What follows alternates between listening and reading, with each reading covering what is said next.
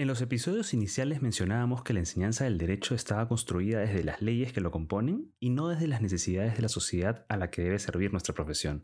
El legal design o diseño legal nos invita a humanizarnos y a traer la empatía al derecho, de manera que los abogados podamos diseñar soluciones innovadoras para nuestros clientes o si estamos del lado del gobierno, hacia los ciudadanos. Bienvenidos a Las ardillas en el cable. Tu cortocircuito legal, legal. Hola, mi nombre es Oscar Montezuma, soy abogado y llevo más de 15 años en el mundo del derecho, la innovación y la tecnología. Les doy la bienvenida a este noveno episodio de Las Ardillas en el Cable, donde entrevistaremos a Jessica Cubas. abogada y diseñadora legal, para que nos ayude a entender un poco mejor esta nueva tendencia en el derecho, el diseño legal. Jessica, muchas gracias por visitarnos en este episodio de Las Ardillas en el Cable y quisiera empezar por hacerte una pregunta. ¿De dónde nace y qué es el legal design?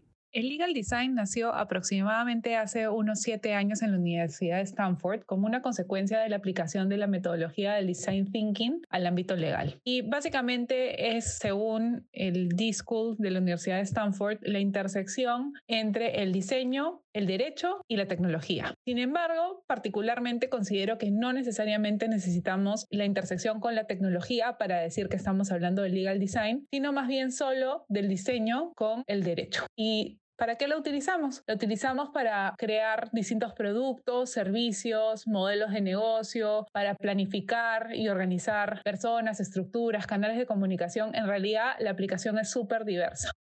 ¿Qué valor aporta al trabajo del abogado del legal design? Es una pregunta que, que siempre nos hemos hecho. El legal design puede aportar valor desde distintas perspectivas al trabajo del abogado. Desde un punto de vista visual, puede ser utilizado para la creación de contratos visuales y por tanto mejorar la comunicación entre las distintas partes y así tener una relación de más confianza y que existan menos controversias respecto de ese contrato, porque claramente todos vamos a estar en la misma página y vamos a entender perfectamente no solo lo que dice el papel, sino lo que hemos querido decir. También para crear nuevos productos y servicios, y creo que esto es algo súper importante porque el mundo legal se quedó estancado en el tiempo por varias décadas y creo que es momento de romper esas estructuras y crear estas cosas nuevas que nos pueden ayudar no solo a ser mejores abogados, sino también a brindar un mejor servicio y a entender mejor a nuestros clientes y sus necesidades reales. Muy interesante. ¿Nos podrías mencionar dos ejemplos concretos de la aplicación del legal design al trabajo de abogado, al trabajo legal?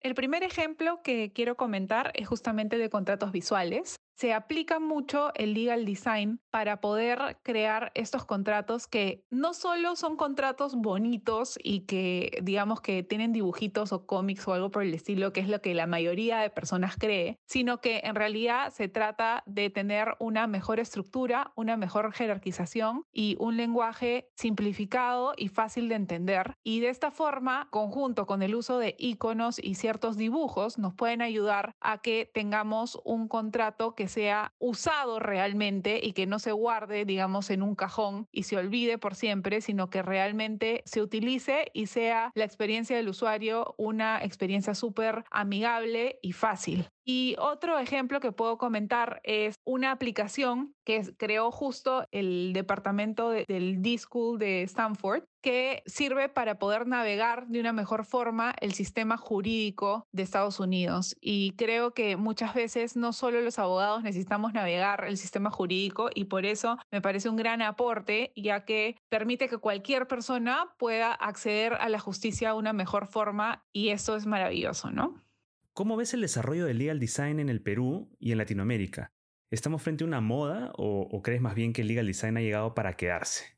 El legal design ha llegado para quedarse. No es para nada una moda, sino realmente creo que es algo que está no solo aportando, sino transformando poco a poco la forma como brindamos los servicios legales. En Perú, en realidad somos pocos los que actualmente utilizamos el diseño legal. Sin embargo, en Latinoamérica tenemos muchos ejemplos, sobre todo en Colombia, en donde realmente se está haciendo un gran trabajo para temas como acceso a la justicia o legal service design, que quiere decir que están diseñando servicios para el mundo legal Y creo que este desarrollo está abriendo los ojos de muchos y dando a conocer los distintos beneficios que tiene el diseño legal, ¿no? Y como les decía, en realidad la aplicación es casi infinita. Se pueden hacer tantas cosas a través del diseño legal y transformar el derecho desde distintas aristas, que más que una moda, como les decía, creo que va a ser una metodología que finalmente la gran mayoría de abogados va a terminar utilizando para poder brindar un mejor servicio y para poder crear cosas nuevas, ¿no? Finalmente, ¿qué le recomendarías a un abogado que está interesado en iniciarse en el camino del diseño legal o legal design?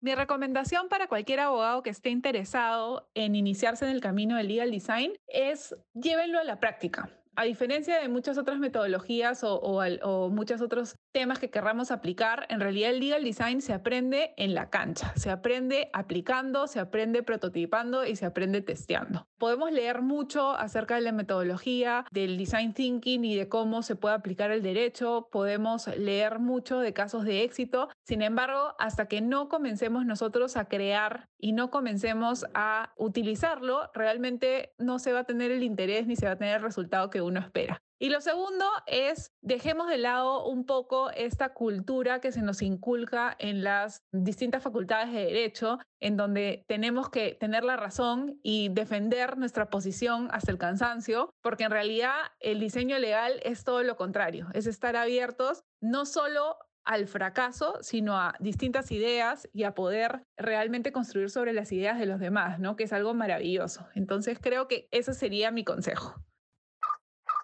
Esperamos que este episodio te haya servido para poder tener una mirada un poco más clara del legal design y entender bien a qué nos referimos cuando hablamos de esta tendencia que definitivamente está marcando la pauta al hablar de innovación en el sector legal. El siguiente episodio será el último de esta primera temporada, luego de la cual haremos un breve receso y regresaremos con toda una nueva saga de episodios centrados en tech law o derecho digital. No se olviden de visitarnos en lasardillasenelcable.com y nuestra cuenta de Instagram arroba lasardillasenelcable. Nos vemos en el siguiente episodio. Gracias por acompañarnos en este episodio de Las ardillas en el cable. Tu cortocircuito legal, legal.